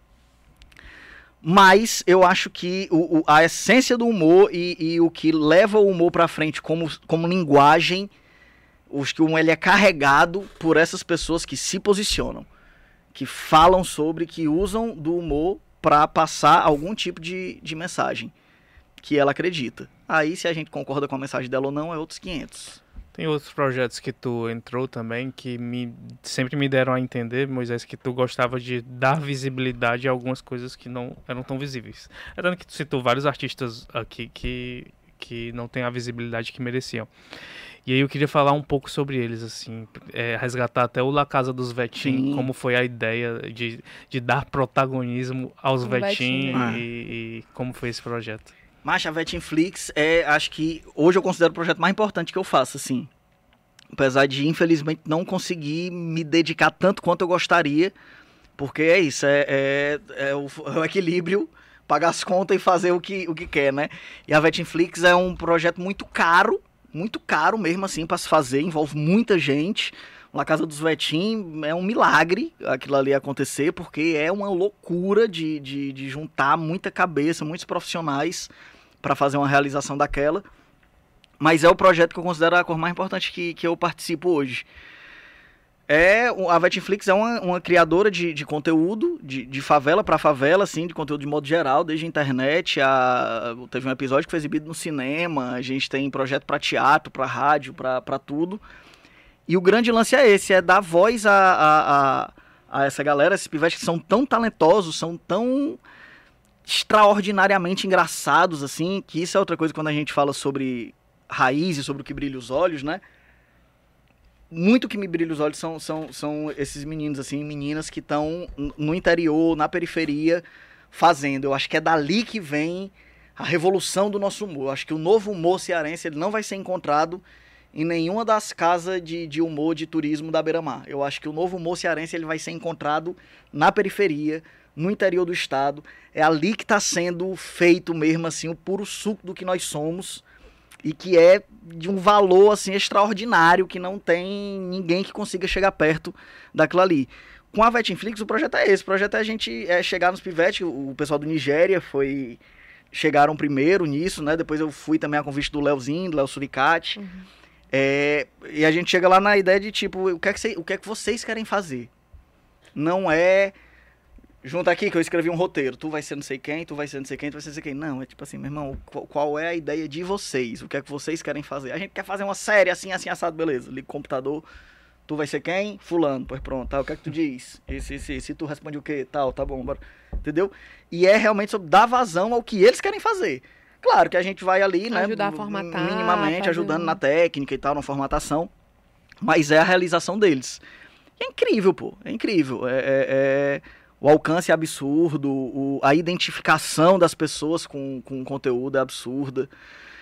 Como a gente vê é, é novas possibilidades surgindo para essa galera que muitas vezes, boa parte da história de, de muita gente que está ali na Netflix se repete. Você vai ver, ou o pai está preso, ou tem dois irmãos presos, ou, ou, ou mãe já morreu, ou sabe, é tudo. É, de modo geral, uma galera que está cercada por uma tragédia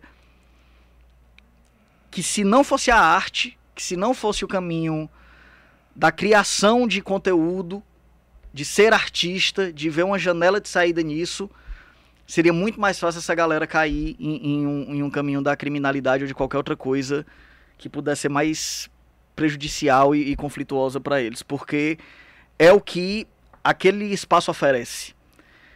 Acho muito interessante quando o Léo fala sobre o lugar onde ele mora, lá no Janguru Sul, né? Que ele fala, morar não é só uma casa, né? Morar não é só ter um teto para dormir dentro. Se você não tiver uma escola perto para deixar seu filho, se você não tiver uma padaria perto para comprar pão, se você não tiver uma UPA, uma um UPA se você não tiver um correio que passe e deixa lá, é. tá ligado? Você só tem um teto.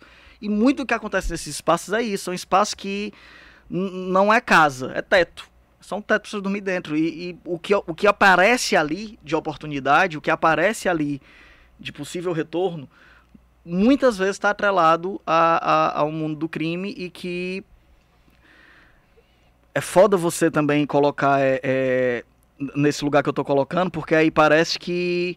Que só tem isso. Só tem isso, e, e não é o caso tem muita coisa, muita coisa. Na, na, um espaço ali como o, o residencial Janguru Sul, pô, é uma parcela mínima que tem de, de, de, criminalidade.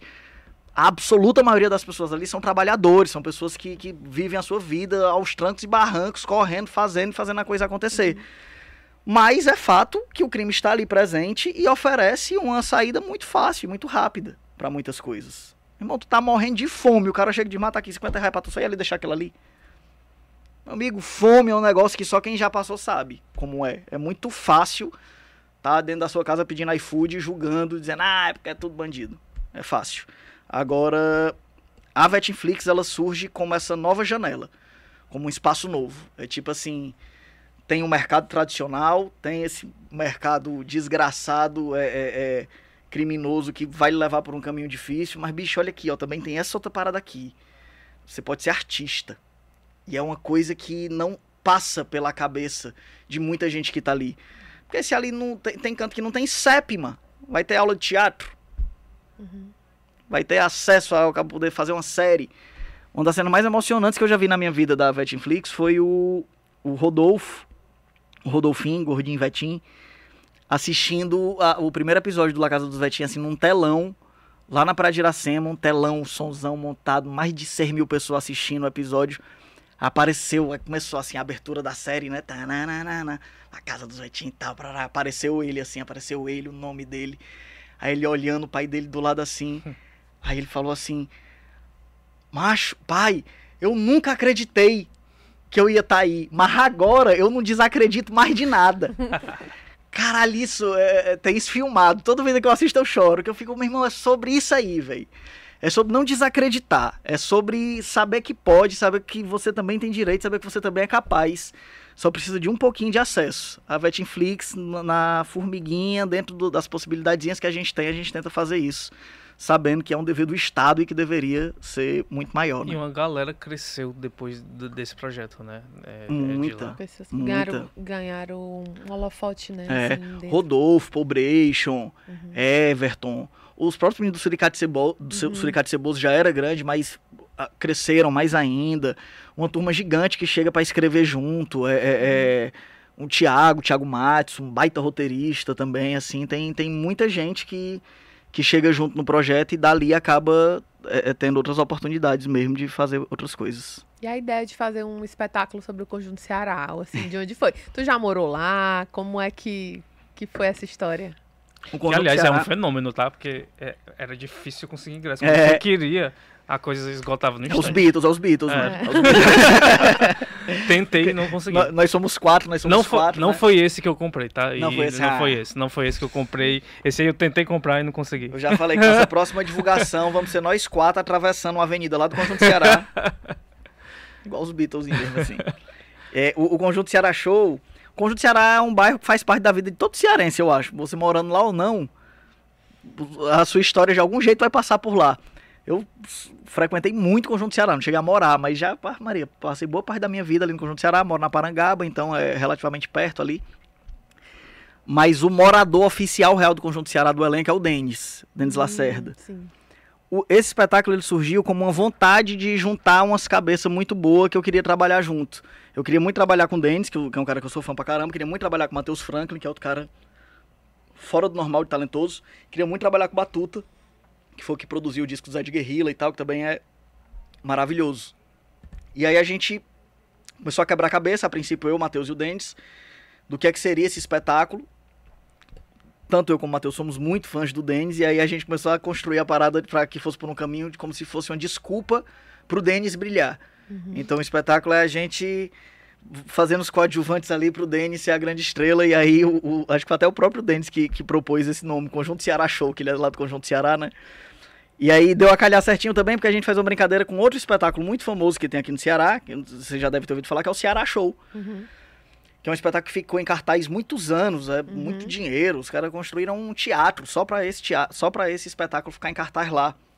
E que é um espetáculo muito bom, assim, que tem uma produção absurda, é, música ao vivo, todo mundo cantando, pessoal talentosíssimo, assim, o elenco todo cearense, músicos todos cearenses, e todo mundo muito bom, qualidade impecável. Só tem uma cor que eu, que eu não gosto. Que é, ele foi escrito e dirigido por um carioca. Nada contra o carioca que fez. Nada contra. Mas porque assim. Não tem como você não ser envenenado pela sua origem. Isso é uhum. é fato, isso é um fato que eu trago comigo para a minha comédia. Eu acho que todo mundo tem que ter essa consciência.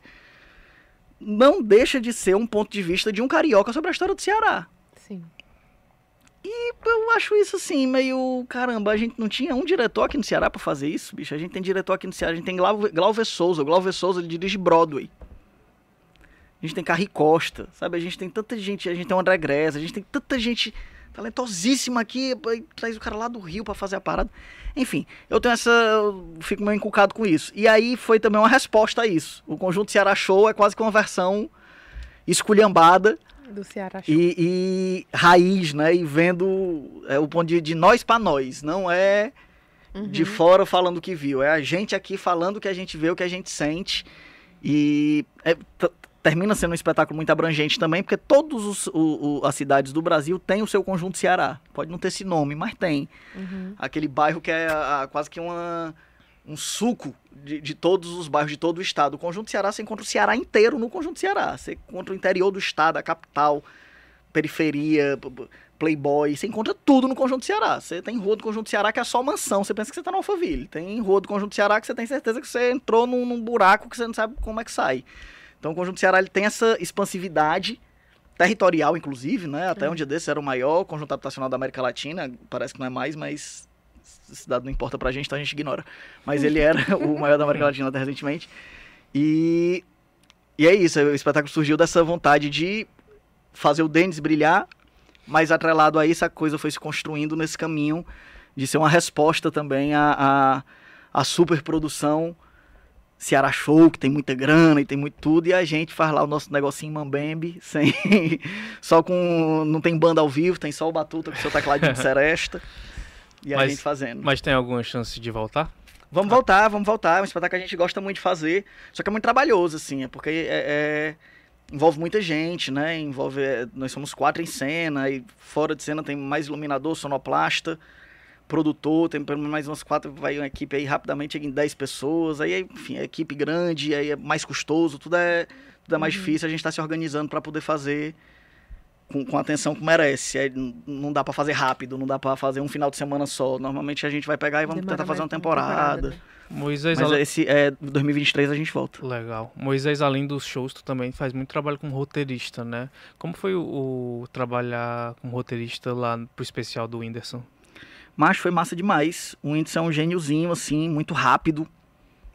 É, Acho que do- da- das coisas que eu escrevi foi certamente a que menos me deu trabalho na vida, assim, porque ele é muito rápido. Ele é muito rápido. Então não tem muito de escreve, reescreve, reescreve, reescreve.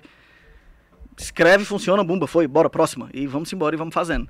Foi muito rápido. Eu passei, a gente passou dois meses juntos, assim. Eu passei um mês lá em São Paulo na casa dele, depois ele passou um mês aqui em Fortaleza, fazendo temporada lá no Via Sul, e a gente passou esse um mês junto aqui ainda trabalhando no texto, né? Mas foram dois meses intensos, da hora que acordava, a hora que ia dormir, pensando, pirando, escrevendo, aí passava o dia escrevendo, chegava à noite, tava lá em São Paulo, né? Tem muito bar de comédia, e a gente, meu irmão, onde é que tá tendo algum show de comédia hoje? Vamos lá. Aí eu chegava sem avisar, o povo ficava doido. Ah, Windows, chegou. Ia lá, fazia, testava. Para um especial desse tamanho, é uma equipe de quantas pessoas, assim, para, roteiri para roteirizar? Mas bem pouco. Éramos eu, o Whindersson e o Genésio. O Genésio Legal. Rosado, que é um comediante lá do Maranhão. E é isso, fomos nós três, basicamente, que escrevemos assim. Acho que 90% do espetáculo fomos nós três que escrevemos.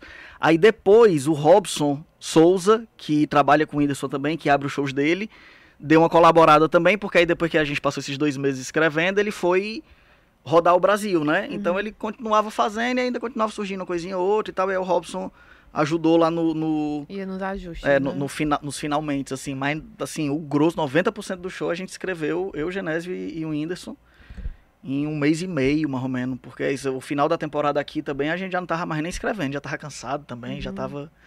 A temporada que ele fez aqui foi de quarta a domingo, era muito show, o mês inteiro, quarta a domingo, puxado. Aí quando chegou nas duas últimas semanas já tava mais, tá bom, tá bom, depois a gente mexe nisso, mas... Ficou muito bom. Tô doido pra ver pronto, porque foi gravado em Portugal, né? Então não assisti ainda, eu não sei como é que ficou. Eu vou ver junto com o povo. Quando sair no Netflix, vou assistir como é que ficou a versão final mesmo. Tô doido pra ver. É, Moisés, é, como é que é, é hoje tentar se manter ativo é, e, e em foco? Porque, assim, se lá em 2016, tu, 2017, tua vida virou muito depois de ir pro Faustão, hoje a, a forma de se manter visível depende muito de internet, né? De estar produzindo vídeo, de estar produzindo cortes. Até antes da gente gravar, a Sim. gente falou muito sobre isso, de como esses cortes, eles são fundamentais. É, como é que tu consegue se organizar hoje para garantir essa visibilidade? Recentemente até tu colocou no, no YouTube um, um show, especial, show é. inteiro é, é, gratuito lá para o pessoal assistir. Vão lá ver, pelo amor de Deus. Lá- José Loureiro Volume 1, completo, de graça no YouTube. É só lá que você vai descobrir o- qual o carro que eu ganhei, é lá eu revelo. Mas como é, como é isso? Porque é muito louco, porque um dia desse eu tava em em casa, aí minha mãe, de repente minha mãe mexendo no celular, né? E minha mãe, aí eu só escuto de Fortaleza? aí, aí eu, aí eu reconheço a voz do, do, do Moisés e eu fico pensando, Vala, tá vendo o que aí, minha mãe? Não sei, um vídeo que apareceu aqui pra mim do nada. aí minha mãe não sabia nem quem era Moisés e o vídeo chegou a ela. Então como é que, Amém. como é que você... Muito obrigado, Mark Zuckerberg. Continue assim, distribuindo pras mães dos amigos. Mas é, é complicadíssimo, né? É complicadíssimo. Porque antigamente, e eu digo isso, né? Nem antigamente, meu Deus, antigamente, antigamente, quando eu comecei a fazer teatro, mesmo ali 14, 15 anos, a, a lógica era assim: você passava um ano montando uma peça de teatro e 10 anos rodando com ela. Era lento o processo, mas era assim, você era quase um ourives do negócio. Então você passava, cuidava de cada palavra, cada coisa, cada adereço, cada cenário, cada, cada luz, cada. Aí você pensava se fazia um processo. Bum, tô com o espetáculo pronto. Agora vamos rodar. E você passava seis, sete anos rodando o Brasil com o espetáculo. Hoje em dia, esquece. Esquece. Na comédia. Claro que no, no mercado do teatro tal, tem musicais ainda que fazem isso. Mas na comédia, é assim, meu irmão. Cadê? Aconteceu um negócio hoje. Cadê? Já tem piada sobre? Cadê? Já tá, no, já tá online, time, já quero ver. Né? Ih, não, já demorou mais. Já, já foi, já acabou agora. Então a minha cabeça hoje ela é dividida em duas. Tem a minha cabeça, Moisés, fica pensando um espetáculo que eu quero montar para rodar. E tem a cabeça, Moisés, vídeos que eu tenho que gravar que me façam continuar é, é, relevante nas redes sociais. Porque se eu não fizer essa parte aqui de continuar relevante para as redes sociais, quando eu for lançar isso aqui, eu não vendo ingresso. Porque a galera só vai comprar ingresso e a galera vê um, um, um, uma relevância online, né? Aí é uma loucura, bicho. O cabo tem que. Eu, tenho, eu fico dividindo minha cabeça assim. Eu tenho duas anotações no meu bloco de notas. Um é para um espetáculo e outro é para vídeos rápidos. Então, tudo é gravado no mesmo lugar, que é no teatro. Aí também entra muito esse lance do improviso. Esse show que eu vou fazer dia 14 no Rio Mar, por exemplo eu dedico uma parte dele a falar de coisas mais quentes. Porque ali naquele momento é o momento que eu vou estar tá gravando os vídeos para botar online. E depois eu entro no que é o, o, o, texto do espetáculo mesmo, que é um texto mais atemporal, que é um texto que eu vou poder ficar em cartaz com ele por mais tempo, vou poder trabalhar ele melhor, até chegar ao ponto de gravar completo e disponibilizar completo de novo o especial do show todo. Uhum. Mas é, é isso, você tem que ficar batendo cabeça e ficar atento a tudo que está acontecendo para conseguir ficar sempre alimentando esse algoritmo cruel que o Zuckerberg inventou, que a gente tem que se, se passar um tempinho sem postar, ah, tudo já, já diminui, acabou. né? Engajamento diminui, tudo, tudo diminui. Eu tenho uma sorte de, de ter também uma base muito muito massa, assim. Eu, a, a, galera que me segue, a maioria eu sinto como amigos mesmo, assim. Porque é um pessoal que cola junto mesmo e troca ideia. E eu tento, ao, ao, dentro do que dá também, né? Tem muita coisa pra fazer, mas dentro do que dá eu tento responder todo mundo, respondo a galera, assim. Então tem uma base firme que mesmo quando eu passo um tempo sem postar, eu, quando eu abro venda para um show, ainda tem a galera que tá ali, que vai, que compra e tal, que, que curte. Mas eu sinto que isso também é um, foi, é, é um trabalho de muita de tempo, né? É uma galera que me uhum. acompanha há muito tempo já também, que aí já tem essa relação mais íntima. Uhum. Mas não é isso, eu acabo ficando doido, tentando dividir a cabeça em dois para produzir conteúdos para a rede e produzir algo para o teatro que seja melhor do que o que está na rede. Que esse é o grande ponto, porque quando a pessoa vai me assistir ao vivo, eu tenho um compromisso de que a melhor experiência que a pessoa vai ter me vendo vai ser ali no teatro. Ela pode amar meus vídeos, mas nada vai ser tão bom quanto ela for vendo teatro. Olha aí o menino que queria ir pra televisão, viu? Tá vendo? Tá vendo? Acabou, é. né? Mas é, é, é, absurdo, assim. É, o teatro é o lugar onde eu sinto que, que eu tenho a minha melhor entrega, mesmo. É o que eu falo, você curte meu trabalho, massa, veja os vídeos, curte, comente aí e tal, não sei o que, mas bicho, vá ver no teatro, porque é no teatro onde acontece a, a apoteose que só o teatro oferece mesmo. E fala desse teu espetáculo aí que você Vai estar, tá, né, agora. 14 de janeiro, Teatro Rio Mar, todo mundo convidado. Vamos, pelo amor de Deus, o teatro é muito grande. É enorme. E a pauta é caríssima. A pauta, pra quem sabe, é o aluguel do teatro. Muito caro. é, é 14 de janeiro, sábado. É muito difícil fazer show aqui em Fortaleza, sabe por quê? Porque eu, eu não consigo montar um show para fazer aqui. Todo show que eu faço aqui, eu, quando eu chego no palco, eu vejo o povo, aí começa a me dar vontade de falar das coisas, de nós, e aí eu. Avacalha tudo. É. Por isso também que cada show aqui é único. É muito difícil repetir um show aqui, porque é, naturalmente a coisa vai encaminhando ali. Agora não tem como falar de tudo que tá acontecendo. Esse negócio da taxa do lixo, pelo amor de Deus, mano. Taxa do lixo. Ah, pobre das minhas amigas vão ter que pagar para namorar aqueles cabos que elas namoram agora. tem a menor condição. É um, uma falta de respeito muito grande com a cidadã cearense. Mas é um, Não tem como não falar. E é uma coisa que eu só posso falar aqui. Se eu falar fora daqui, não, a galera nem sabe que pauta é essa, né? Esse show do dia 14 é um show que eu ainda tô pensando de mais ou menos o que é que eu vou fazer. Tem muita coisa já, mas eu ainda tenho, assim. São muitas as possibilidades. Eu tenho que realmente escolher com carinho e atenção qual é o material que eu, que eu vou usar lá, mas assim, rola muito improviso, né? É um show que eu fico muito mais solto de, de fazer, porque eu tô falando com os meus ali, tô num espaço mais seguro, que é, que é um teatro, né? Que não é um, não tá tendo uma transmissão ao vivo, onde eu tenho que Uhum. tomar mais cuidado com o que eu falo. Então é, é mais momento, né? livre, assim, totalmente. Eu tô muito ansioso pra esse show do dia 14. Esse é meu primeiro show de 2023. Eu tô muito ansioso. Acho que vai ser bom pra caramba. Acho que vai ser foda. Moisés, a gente está chegando perto do, de acabar o programa, mas eu queria muito falar contigo sobre uma mudança que eu acho que é até recente, né? Uma mudança muito na tua vida que eu imagino que tenha sido grande, que foi sair daqui e morar em São Paulo. Por que essa decisão? O que, que te levou a achar que era a hora e tinha que ser nesse momento? Eu, eu tenho um- lutado contra isso desde que eu fui pro Faustão. Desde 2017 que é, o natural era que eu já tivesse ido morar lá. Mas eu, eu, eu gosto muito daqui, bicho.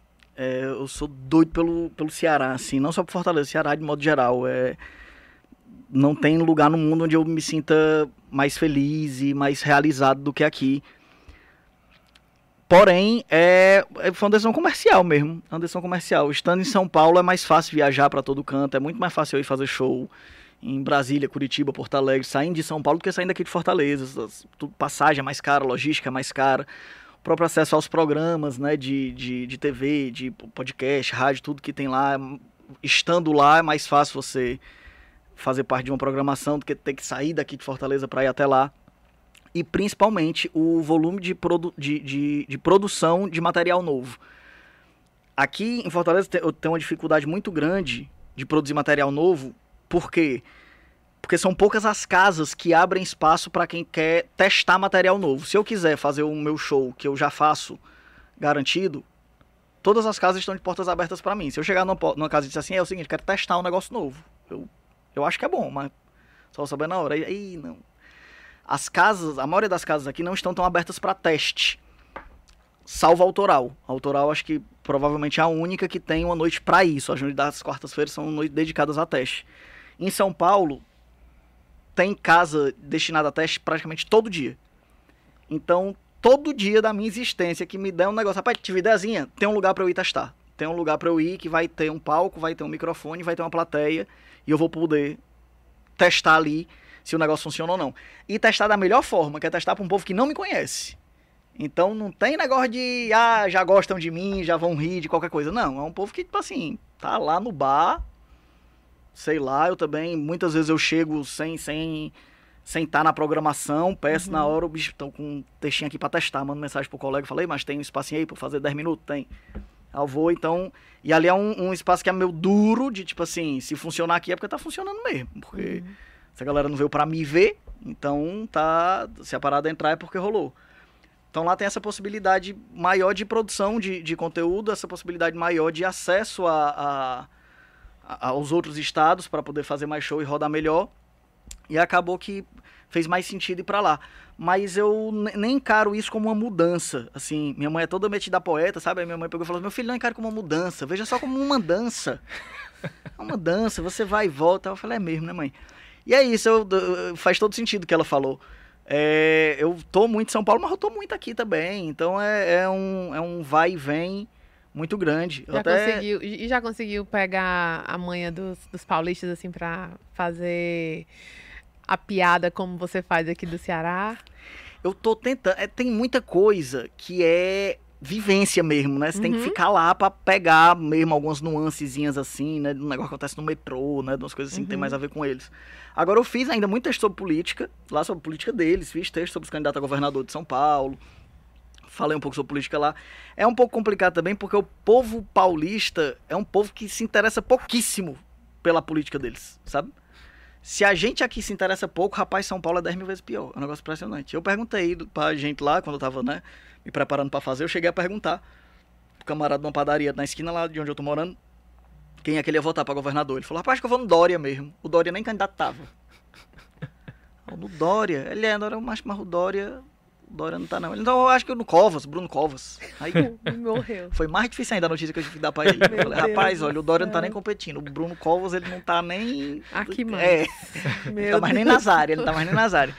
Então é. Mas tem isso também, é um pouco difícil falar sobre política pros paulistas, porque, de modo geral, a galera tá só vivendo. É eleger o Tarcísio, né? Tá, tá em maior prova de que esse povo não liga pra política, não estuda sobre política. Tiveram uma Haddad pra, pra eleger, elegeram o Tarcísio.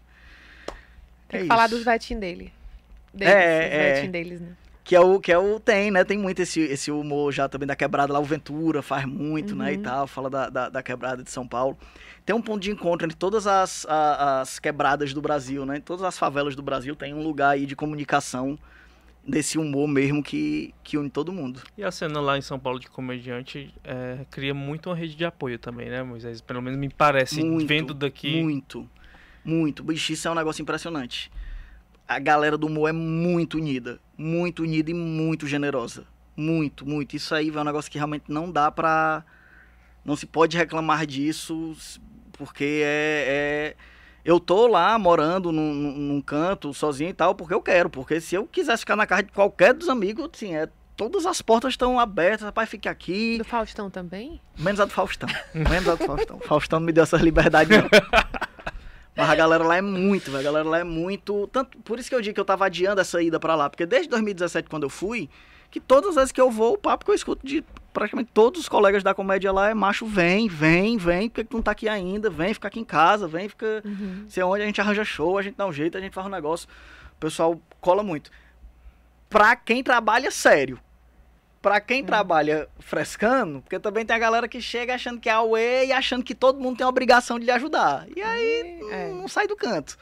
Agora, pra, quando você tem um trabalho sério, tem um trabalho constante, que a pessoa vê que você não tá se aventurando, Uhum. brincando de fazer, que você tá fazendo mesmo, a tendência é que a galera abraça mesmo e, e- e cresce juntos. E em 2023, o que é que a gente pode esperar além desse primeiro espetáculo que vai acontecer aqui? O que é que a gente. É 23, a gente tem abre temporada 14 de janeiro no Rio Mar. Eu acho que eu devo ficar aqui em Fortaleza. Acho que não sei se eu fico até o final de janeiro ainda, porque não, não fica até o final de janeiro, porque eu já tenho um solo em São Paulo, no Clube do Minhoca dia 28. Aí em fevereiro acho que eu venho passar o carnaval aqui e meu plano é, se Deus quiser, em março fazer uma temporada pelo interior do estado. Eu quero em março estar aqui, fazer show aqui em Fortaleza e fazer show pelo interior do estado também. Aí eu não sei como é que as coisas vão se desenhando a partir Já daí. fez Moisés porque pelo interior? Fiz solo já algumas vezes, mas fiz pouco. Fiz Sobral, fiz, fiz Juazeiro, fiz Quixadá, mas fiz pouco. Quero fazer mais e quero Legal. fazer valendo. Quero levar o espetáculo completo, mesmo assim. Quero rodar com o Conjunto Ceará Show. Quero rodar filme. Assim, a vontade de fazer é um bocado de coisa. Agora o negócio é realmente organizar e ver onde é que cabe, onde é que o universo vai ajudar também para as coisas fluírem da melhor forma. Moisés, obrigado pela tua presença. O Moisés, no dia que a gente tá gravando, ele acabou de chegar do aeroporto, praticamente. Tô aqui de óculos escuros e tudo, ó, sendo artista. Disfarçando as, as olheiras. Mal dormiu, aí não querendo mostrar as, as olheiras. Teve que vestir calça, né? Numa, numa, Foi, calça numa, numa Botei a calça. quarta-feira, que é o dia que a gente tá Plena gravando hoje. Quarta-feira, rapaz, é. tá vendo? Tem que usar calça. que absurdo. o Ceará. Não é. É isso mesmo. E você que nos acompanha, lembre de toda quinta a gente tem um episódio novo no YouTube, na sua plataforma preferida de podcast. Não esquece de você que está no YouTube deixar o like, compartilhar. Você que está nos vendo aí em alguma rede social, por favor, Siga. atenda o apelo do, do Moisés. O Zuckerberg nem sempre é amigo, então seja o nosso amigo. Tá bom? Até a próxima semana, pessoal. Valeu, valeu.